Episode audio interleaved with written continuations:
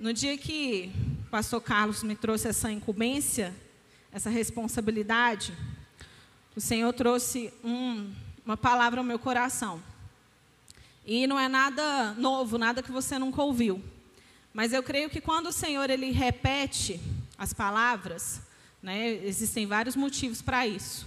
Mas eu vou destacar dois motivos. Um é talvez porque a gente, o Senhor já trouxe, né? E a gente ainda não avançou naquilo. E aí o Senhor continua trazendo, porque Ele é um Deus cuidadoso, né? E Ele continua trazendo para a gente avançar. Mas eu creio que essa palavra de hoje, ela se encaixa no segundo motivo. Eu creio que existem palavras que o Senhor vai trazer de tempos em tempos até o dia da volta de Jesus.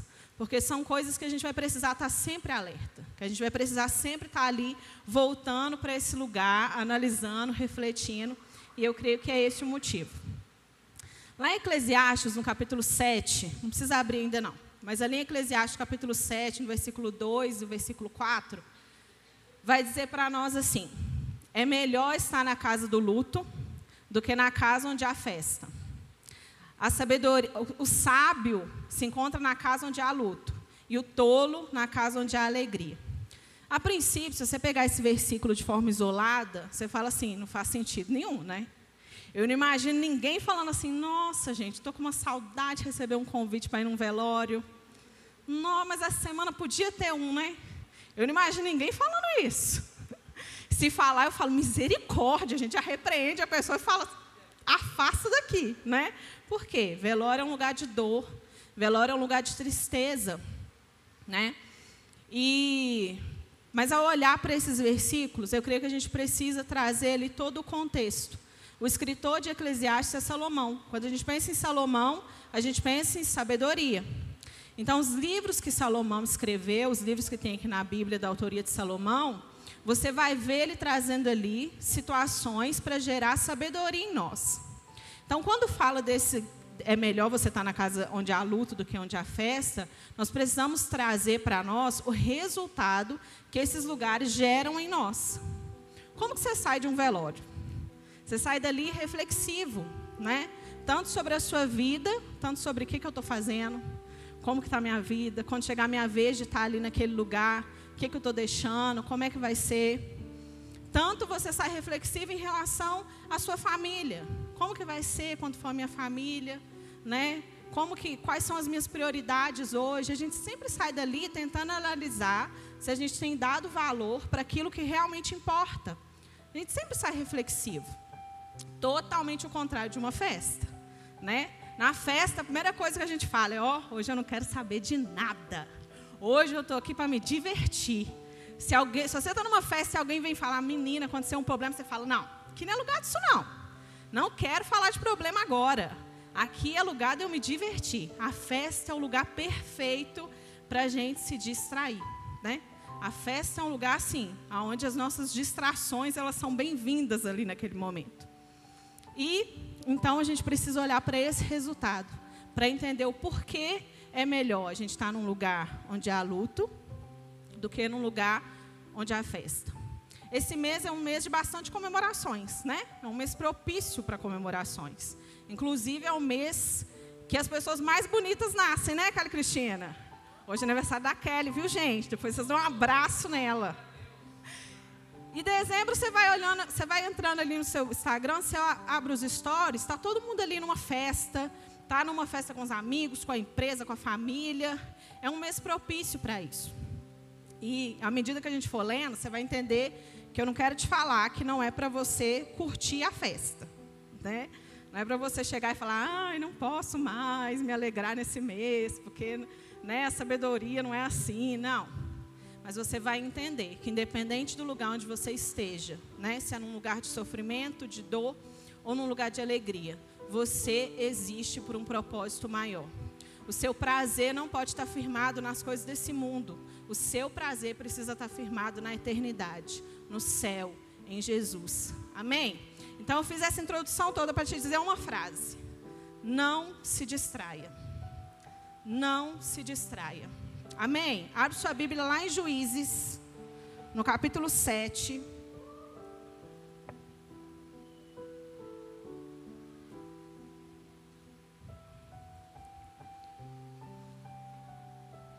Juízes, capítulo 7, nós vamos ler do versículo 1 ao versículo 7.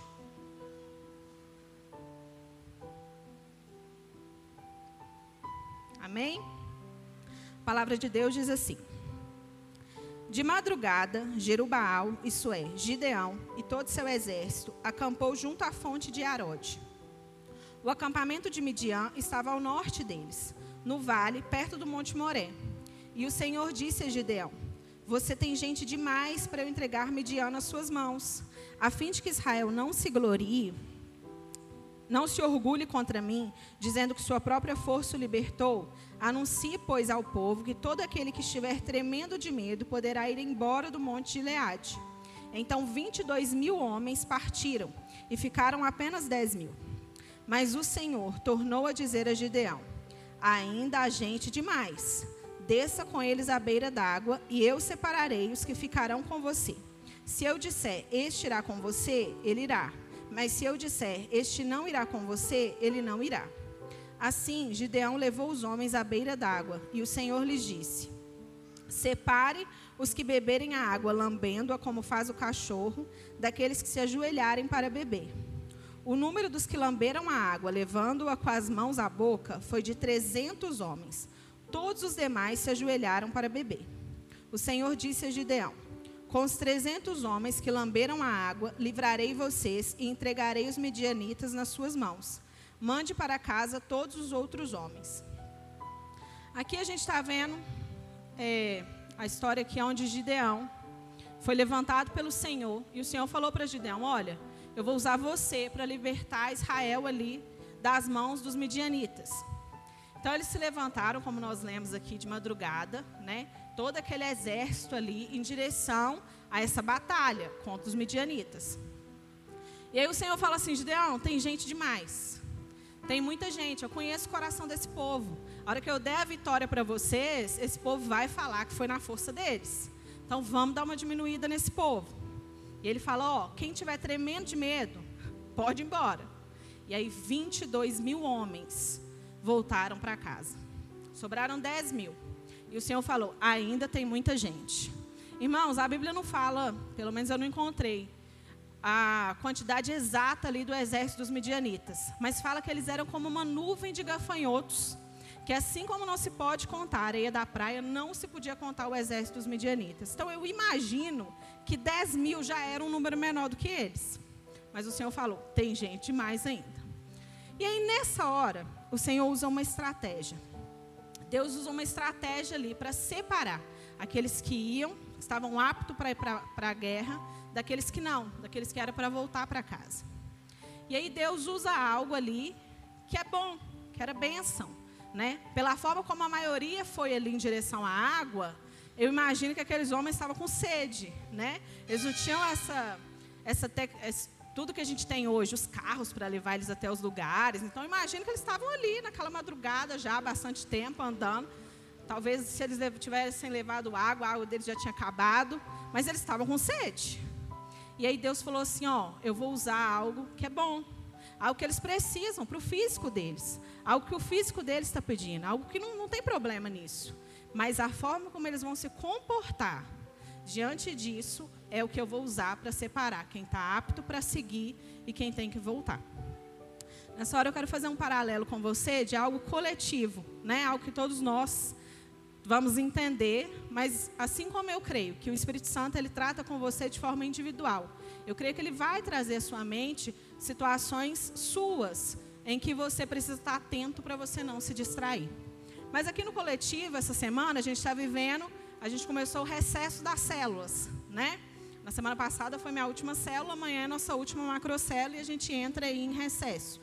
Né? Férias não das pessoas, mas daquela rotina, né? do tempo ali certo de encontrar, da semana, do horário. E a gente entrou nesse recesso. Algo que a nossa igreja traz para nós como uma opção, algo que é bênção, algo que a gente encara como um momento ali de descanso, né? como um momento ali de alívio, de refrigério, porque é um tempo ali que você vai ficar mais relaxado, né? Que você não tem aquele compromisso ali, assim, efetivo da sua célula naquela semana. E não tem nada de errado nisso. O problema é como que eu e você nos comportamos nesse período de alívio, de refrigério. Se a gente baixa a guarda e a gente acha, a gente esquece que para tudo existe um propósito maior. Na nossa vida existe um propósito maior. Que a gente não está ali firmado nas coisas dessa terra.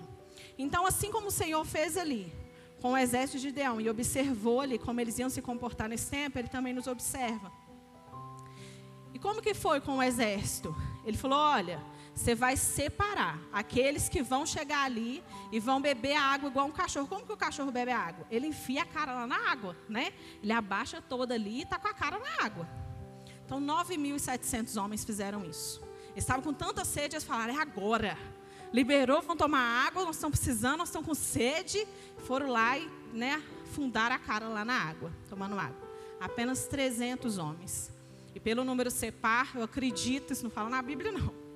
Mas eu acredito que eles fizeram isso até em duplas. 300 homens. Eles se abaixaram, se ajoelharam, eles pegaram a água aqui com as mãos e levavam a água até na boca. Por quê? Porque eles sabiam que eles estavam em uma batalha. Eles sabiam que qualquer distração poderia ser fatal. Qualquer distração poderia custar caro. Então eles falaram: não, eu vou desfrutar disso aqui, é bom, meu corpo precisa disso. Deus está me dando isso aqui para eu desfrutar, mas eu não posso esquecer que eu estou aqui por um propósito maior. Eu estou em meio a uma batalha. O inimigo só precisa de um momento de distração meu e eu não posso ficar vulnerável. Irmãos, Satanás está de olho em mim e você. Também.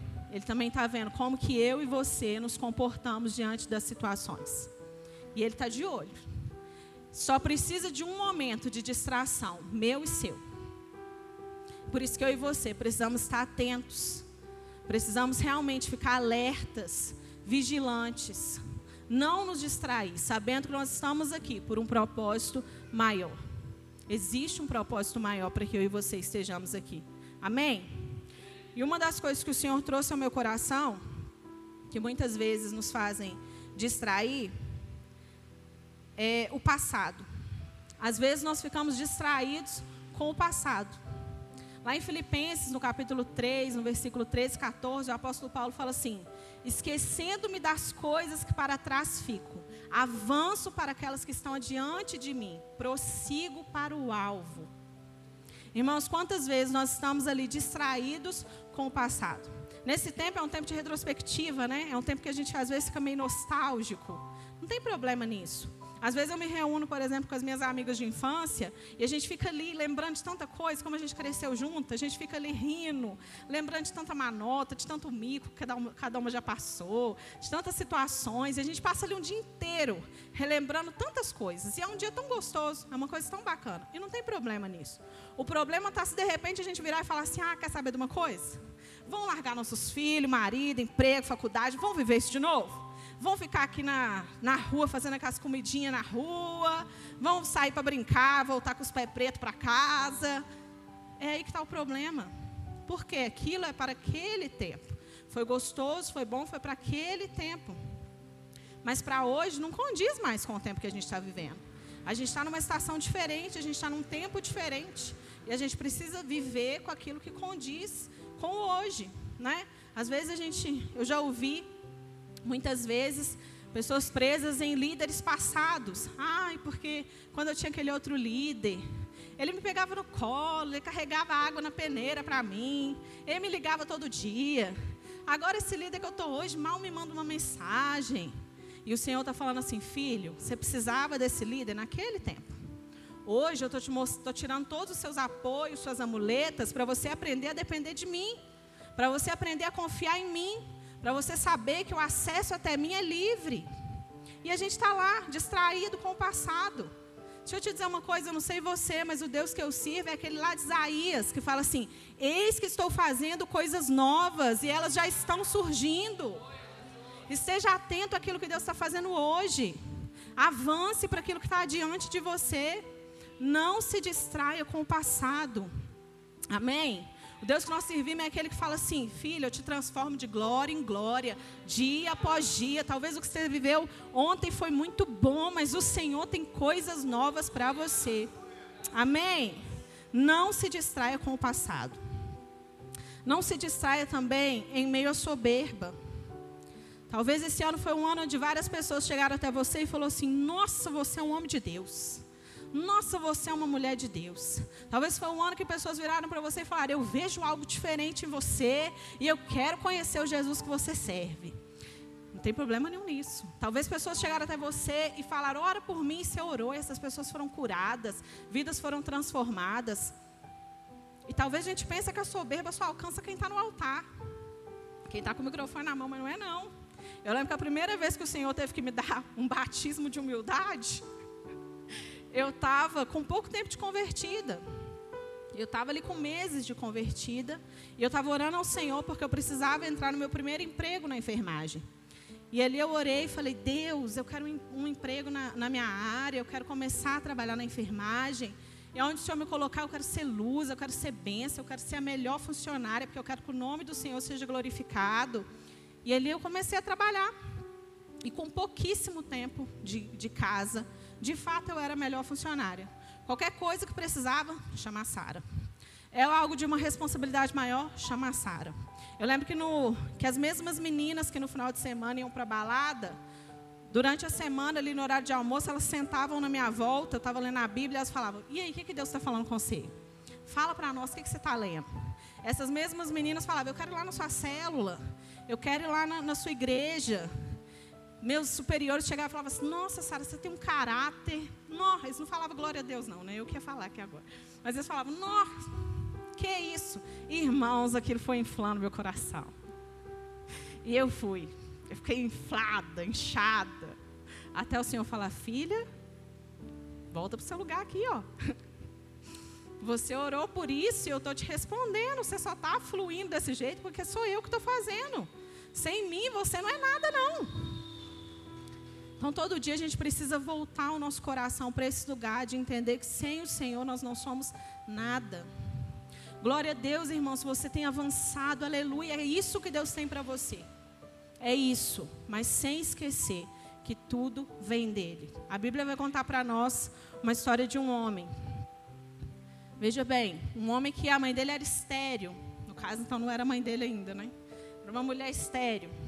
E apareceu um anjo ali e falou com ela assim: Olha, você vai ter um filho.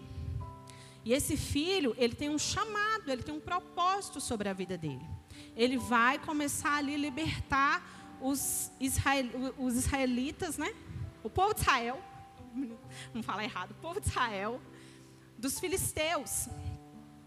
E aí fala, olha, ele vai nascer, tem que cuidar dele assim, assim. E essa mulher vai, corre e conta para o marido dela. E o marido dela fala assim: Deus manda esse homem aparecer de novo. E aí o homem vai e aparece de novo. A mulher corre lá e fala com o marido: Vamos lá, que o homem está lá. E aí eles vão lá no homem. E aí o, o, o marido fala: E aí? Como é que é isso? Ele fala: Pois é, vocês vão ter um filho, ele vai nascer com esse propósito consagrado ao Senhor e é, existe um propósito já sobre a vida dele. E ele fala: Como que a gente vai criar esse menino? E aí o anjo dá todas as, as coordenadas ali para ele, fala tudo como ele tem que fazer. E esse menino, chamado ali, com um propósito, né? Criado de acordo com as, com as com aquilo que Deus ordenou, né? Cresce.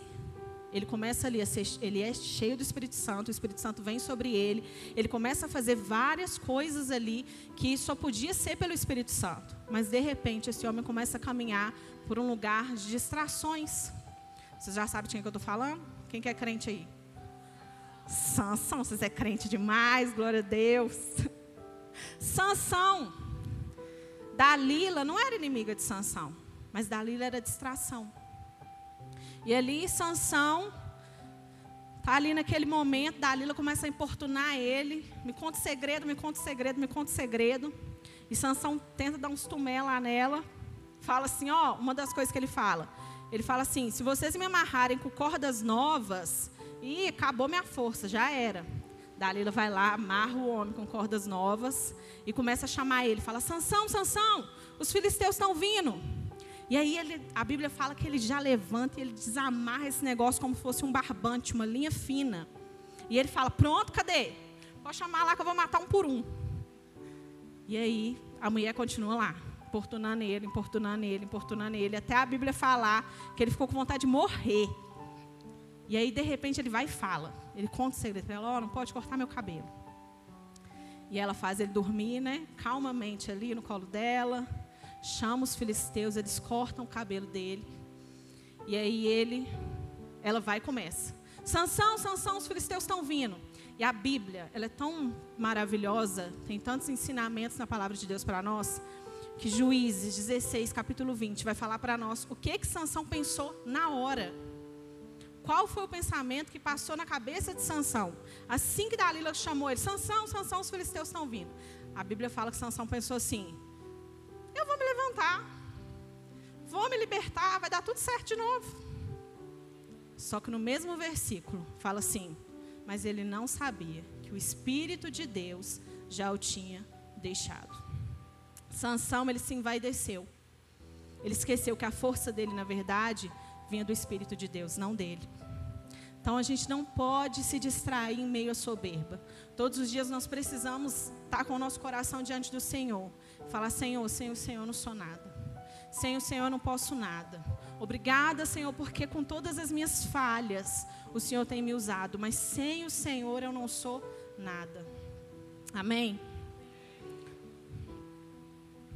Não se distraia também em meio à rotina. Irmãos, eu não sei você, mas eu sou uma pessoa que eu amo rotina.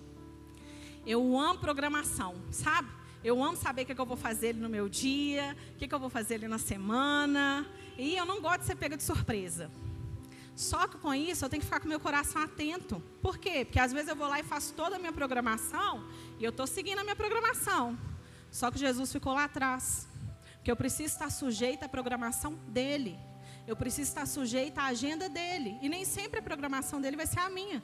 Nem sempre a agenda dele vai ser a minha. Então não se distrai em meio à rotina. Não se distrai. Inclusive, janeiro, vou falar muita coisa não, porque ainda não falou no Atos, né? Mas vai vir um negócio aí que se você gosta de, da sua vida na rotina, vai vir um negócio para bagunçar a sua programação. E se o seu coração tiver nisso, você vai falar, nem vou não. Vou não, porque eu já tenho minha rotina certinha aqui, minha programação certinha aqui. E aí você está desperdiçando a agenda que o Senhor preparou para você. Então não se distrai em meio à rotina. Eu lembro que, acho que no domingo eu estava tendo uma conversa com a pastora. E ela estava contando de uma irmã do diaconato aqui da nossa igreja, que enquanto ela está limpando as cadeiras, ela fala assim: essas cadeiras aqui, um dia minha família vai estar tá sentada aqui. Irmãos, isso é um exemplo de alguém que não se distraiu em meio à rotina. De alguém que entendeu que ela não faz parte de uma escala, de um número de membros, de uma programação de uma igreja. De alguém que entendeu que ela serve por algo maior. É quando você está ali na mídia, você não pensa assim, ah, eu estou só passando os negócios ali para baixo, você falar, uma frase que eu refleti ali pode mudar a história de alguém. Alguém vai ler aquela frase ali e o Senhor vai mudar a história dele. É quando você está no Kids, você fala assim: eu não estou aqui simplesmente passando tempo com uma criança para o pai dela aprender lá embaixo. Eu estou aqui ensinando para ela que Jesus ama ela, porque ela vai chegar na casa dela, ela vai falar isso para os pais, para os avós, ela vai falar isso na escola dela. Eu estou cuidando de alguém que vai mudar a história dessa cidade. Isso são pessoas que não se distraem em meio à rotina. São pessoas que não vivem no modo automático. Nós precisamos estar atentos para que a gente não se distraia em meio à nossa rotina. A Bíblia vai contar para nós lá em Lucas, no capítulo 2, um momento de distração de Maria e de José. Né? Eles estavam ali numa viagem, eles foram até Jerusalém para a época da Páscoa. E para mim, viagem já fala de programação, né? Porque você pelo menos tem que saber o dia que você vai chegar, né? o que, que você vai fazer lá e o dia que você está indo embora. Então eles foram ali, foram ali a família, para aquele momento ali de viagem. Fizeram o que tinham que fazer lá, chegou o dia de ir embora. Foram embora, né? Seguir a programação deles.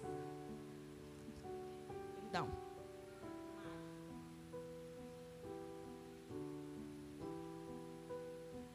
E aí, três dias de viagem, eles já estavam ali, quando eles perceberam que Jesus tinha ficado para trás. Talvez eles foram ali até falando de Jesus, comentando. Vocês viram, gente, como é que Jesus está grande? Nossa, esse menino está bonito. Olha como é que ele está falando bem, conversa com as pessoas, educado. E as notas da escola desse menino tá só A. Nossa, menino está uma maravilha. Talvez eles foram até conversando sobre ele. Mas Jesus não estava lá. Eles, tavam, eles tinham se distraído ao ponto de deixar Jesus para trás. E talvez muitos de nós estamos vivendo isso hoje. Existe uma diferença entre aquele que se distrai meio soberba, daquele que se distrai meio rotina. Porque quem se distrai meio soberba, ele está ali envolvido né, com a igreja, ele está vendo o que, que Deus está fazendo, ele está vendo os sinais, ele está vendo as maravilhas, ele está vendo os milagres, só que ele acha que tem um pouco a ver com ele. Né? Ah, olha o tanto que eu jejuo, olha o tanto que eu oro. Deus me usa mesmo. Ah, né? Ele está vendo aquilo, mas ele acha que tem a ver com ele. Só que, por outro lado, o que está distraído em meio à rotina, ele não está vendo mais. Ele se acostumou a viver no modo automático. Ele não percebe mais os detalhes daquilo que Deus tem feito. Ele não percebe mais a grandiosidade do chamado de Deus para a vida dele. Ele acostumou, ele acostumou a fazer parte de uma escala, ele acostumou a fazer parte de um cronograma, ele acostumou a estar ali. Ah, eu tenho que estar esse dia, esse dia, esse dia. Mas ele está vivendo no automático, ele não percebe mais as maravilhas, os milagres daquilo que Deus tem feito. E ali, quando José e Maria perceberam que eles tinham se distraído e que Jesus tinha ficado para trás, eles precisaram voltar aonde Jesus estava, né? E talvez seja isso que muitos de nós estamos precisando fazer. Não precisamente em um lugar físico, mas voltar ao lugar aonde a gente, o nosso coração queimava por Jesus. Tem uma canção do Diante do Trono, falando em canção, o louvor pode subir aqui, por favor. O louvor pode subir. É, tem uma canção do Diante do Trono que fala sobre voltar a esse lugar. Fala, leva-me de volta ao lugar de encontro. Leva-me de volta onde a tua voz era tão real. Talvez nós estamos precisando fazer essa oração hoje. Leva-me de volta onde a tua palavra queimava no meu coração. Leva-me de volta a um lugar de estar simplesmente ali em adoração. Leva-me a um lugar onde os teus sonhos e os teus planos eram tudo o que eu queria viver. Renova em mim, Senhor, a canção do amor. Fica de pé no seu lugar. Eu quero te dizer a chave para você vencer a distração. Porque talvez eu falei um monte de coisa aqui, né, para você e você começou a lembrar de um monte de situação aí que você está distraído. Você pensa, meu Deus, como é que eu vou sair desse lugar? Como é que eu não vou cair mais nesse lugar? E a chave para vencer a distração está lá em 2 Coríntios, capítulo 4, versículo 18. Resumindo o que está ali, fala para nós assim: mantenham seus olhos fixos naquilo que é eterno. Não se distraia com aquilo que é transitório. Mantenha os seus olhos fixos. Você só consegue, meu irmão, discernir aquilo que é eterno, daquilo que é transitório, quando você está em constante comunhão com o Espírito Santo. Quando você está ali, atento àquilo que o Espírito Santo está falando com você. Porque a palavra de Deus vai dizer, lá em 1 Pedro, no capítulo 5, versículo 8, fala assim: olha, estejam alertas e vigilantes. Meu irmão, alerta é justamente o contrário de distraído. Estejam alertas e vigilantes, pois o diabo, o inimigo de vocês, está ao redor, procurando a quem ele possa devorar. Ele está esperando só um momento de distração. E nós precisamos estar alertas, alertas, manter os nossos olhos fixos naquilo que é eterno e não mais nos distrairmos com aquilo que é transitório. Amém?